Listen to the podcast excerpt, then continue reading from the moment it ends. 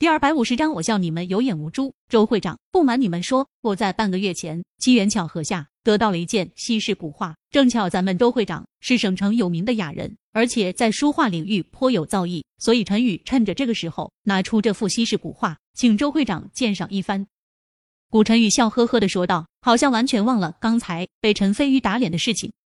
周静云笑道：“你倒是会打趣我，谁不知道你老师詹宇老先生可是咱们华夏书画领域内有名的大名家？你现在进的詹宇老先生的真传，哪里还需要我这个门外汉来品鉴？虽然自称是门外汉，但是看周静云得意的表情，明显对自己品鉴书画的能力十分自豪。”古晨宇神秘一笑，道：“这幅名画非同一般，也只有周会长这般非同一般的前辈才能有资格品鉴。”哦，周静云来了兴趣，好奇问道：“究竟是什么画作，竟然能让你这位书法协会的会长推崇到这样的程度，而且还被称为稀世名画？因为这幅稀世名画正是东晋着名画家顾恺之的真迹《洛神赋图》。”古晨宇说完，得意的看了陈飞宇一眼。什么真迹《洛神赋图》？包括周静云和乔静怡在内，在场大多数人尽皆动容。陈飞宇忍不住侧目而视，神色愕然。飞宇，顾恺之我知道，他是东晋着名的画家。《洛神赋》我也知道，是曹植在洛水相遇，洛神所作的诗赋。那顾恺之的《洛神赋图》，应该就是用画来描述曹植与洛神相见的故事。难道这幅《洛神赋图》很珍贵？乔凤华好奇的问道。她虽然是省城顶级豪门的千金小姐，但是她对书画这方面不感兴趣，所以只听过顾恺之的名字，不清楚《洛神赋图》的具体价值。陈飞宇点点头，解释道：“很珍贵。传说中《洛神赋图》的真迹早已经失传，现在流传的《洛神赋图》都是后世的摹本，其中宋代的摹本现在正被收藏在故宫博物院，上面还有乾隆的亲笔题词，誉为妙到好巅。天呐！”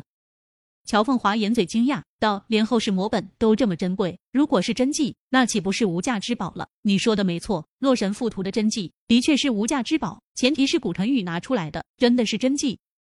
说到这里，陈飞宇眼神玩味，突然伏在乔凤华的耳边，轻声笑道：“不过我敢打赌，古晨宇拿出来的《洛神赋图》绝对是赝品。”乔凤华感受到陈飞宇身上传来的阳刚之气，本就心慌意乱，再被陈飞宇嘴里热气喷在耳朵里，忍不住浑身颤抖了一下，耳朵都红透了。他眼波似水，轻声道：“你你是怎么知道的？等会儿你就知道了。”陈飞宇神秘一笑，离开了乔凤华的耳边。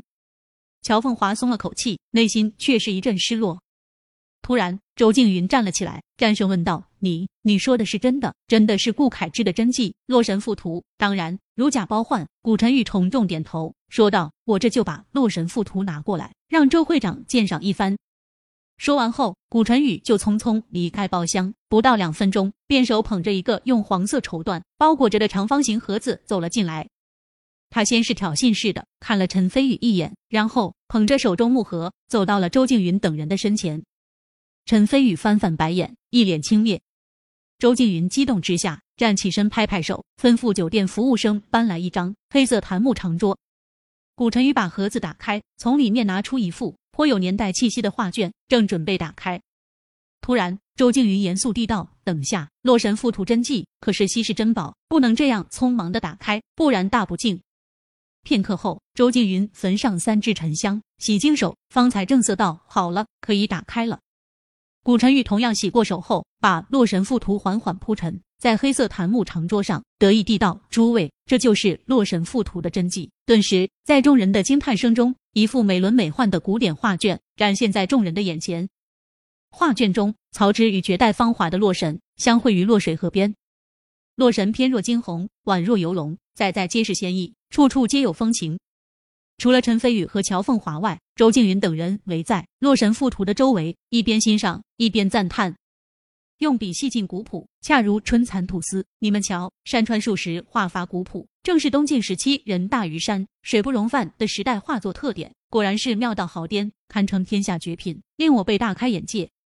周静云抬起头，激动的问道：“陈宇。”这幅《洛神赋图》当真是顾恺之的真迹？那当然。古晨宇再度重重点头，十分肯定的道：“我也是机缘巧合才得到了这幅《洛神赋图》的真迹，而且第一时间我就带着这幅稀世画作去拜访了我的老师。经过老师鉴赏后，他很肯定我手上这幅《洛神赋图》的的确确是东晋顾恺之的真迹。”我想以我老师的眼力，肯定不会出错吧。陈飞宇暗暗摇头，神色更加玩味，轻声道：“原本对那位传说中的书画大家詹宇还有点期待，想不到眼力这么差，看来也不过如此。”他的声音不大，再加上周静云等人都被洛神赋图吸引，所以并没有听到他的话。乔凤华心中疑惑，他听说过詹宇的大名，也知道詹宇是个名的书画大家。既然詹宇都说没问题，那顾晨宇手中的洛神赋图理应是真迹才对。为什么陈飞宇会那么笃定洛神赋图是假的？不过出于对陈飞宇的信任，乔凤华还是坚信洛神赋图是赝品。在画作旁边，周静云激动地道：“詹宇先生可是华夏当代着名的书画大家，既然连他都说是真的，那就真的没问题。想不到有生之年，我竟然还能看到洛神赋图的真迹，也算不枉此生了。”古晨宇心中犹豫一番，一咬牙，突然说道：“周会长，都说宝剑配英雄，您是长林省德高望重的老前辈，如果不弃，这幅洛神赋图就送给您。如此一来，和你也算是相得益彰。”此言一出，众人再度哗然。眼前这幅《洛神赋图》可是顾恺之的真迹，绝对是国宝级别的无价之宝。如果拿出去拍卖的话，不，绝对没人会拿《洛神赋图》的真迹去拍卖，因为真迹《洛神赋图》本身就是有价无市。然而，古晨宇竟然说要把这么贵重的《洛神赋图》送给周静云，怎么能让众人不震惊于古晨宇的大手笔？纵然周静云是长林省商贸俱乐部会长，手里掌握着长林省 N 多企业公司的生死存亡，但是面对有价无市的真迹《洛神赋图》，依旧心情激动难以自已，甚至连声音都有些颤抖。道：“你你真的要要把洛神赋图送给我？”古晨宇虽然也不舍得，但他清楚舍不得孩子套不着狼。一幅洛神赋图被他收藏，价值也就只是一幅洛神赋图，但是送给周静云，却能换取周静云的好感，甚至以后还能在整个长林省商界如鱼得水，绝对不亏。那当然是真的。古晨宇展颜而笑，接着眼珠一转，十分真诚的道：“不过吗？刚刚陈飞宇让我当众没面子，让我很不开心。现在对什么事情都没兴致，所以我希望周会长能为我主持公道，让陈飞宇当众向我道歉。”众人一愣，紧接着心头纷纷涌上“无耻”两个字。古晨宇分明是用真迹《洛神赋图》为筹码，让周静云出头抢压陈飞宇。乔凤华顿时凤眼圆睁，就要站起来斥责。突然，陈飞宇已经抢先一步握住了他的手，微笑着摇摇头，道：“交给我就行。”乔凤华一愣，虽然心里不忿，但还是重新坐了下去。全场中最为难和最纠结的就属周静云了。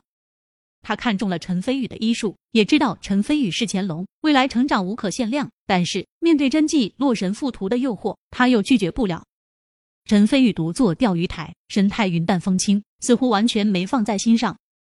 周静云思前想后，还是觉得眼前的洛神赋图更有价值，尴尬地道：“小陈大夫，要不要不就当周某人欠你一个人情，你给古晨宇当众道个歉。你放心，以后在长林省商界绝对会多照顾你，绝对不会让你吃亏。”除了乔静怡和乔凤华外，其他人一阵羡慕。所谓大丈夫能屈能伸，只要道个歉，以后在商界发展就能如鱼得水。对陈飞宇来说，绝对是大好事。突然，在众目睽睽下，陈飞宇摇头嗤笑，轻蔑道：“我拒绝，而且我觉得很可笑。”众人一阵哗然。周静云可是商贸俱乐部的会长，地位之尊崇，比之顶级豪门的家主都要高上几分。陈飞宇竟然敢当众说他可笑，真是找死！周静云也沉下脸来。陈飞宇就算真是乾隆，现在也没发展起来。他何等身份？客客气气跟陈飞宇商量，竟然还被陈飞宇给嘲讽了，心中燃烧起怒火，沉着脸道：“你觉得哪里可笑？”陈飞宇站起来，神色睥睨。